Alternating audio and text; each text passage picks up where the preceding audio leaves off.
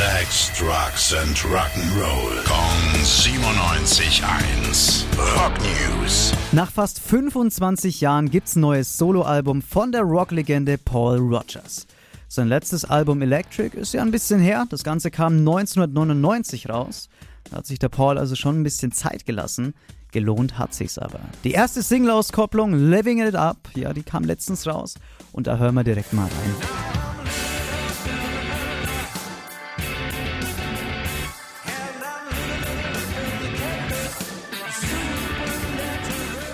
Ist halt krass, dass der Mann mittlerweile schon über 70 ist und immer noch so eine Stimme hat. Und auch Paul findet, dass es das beste Album ist, das er jemals rausgebracht hat und hofft, dass es seine Fans genauso sehen. Das Album gibt's ab sofort zum Streamen. Ihr könnt es euch aber auch überall im Laden kaufen.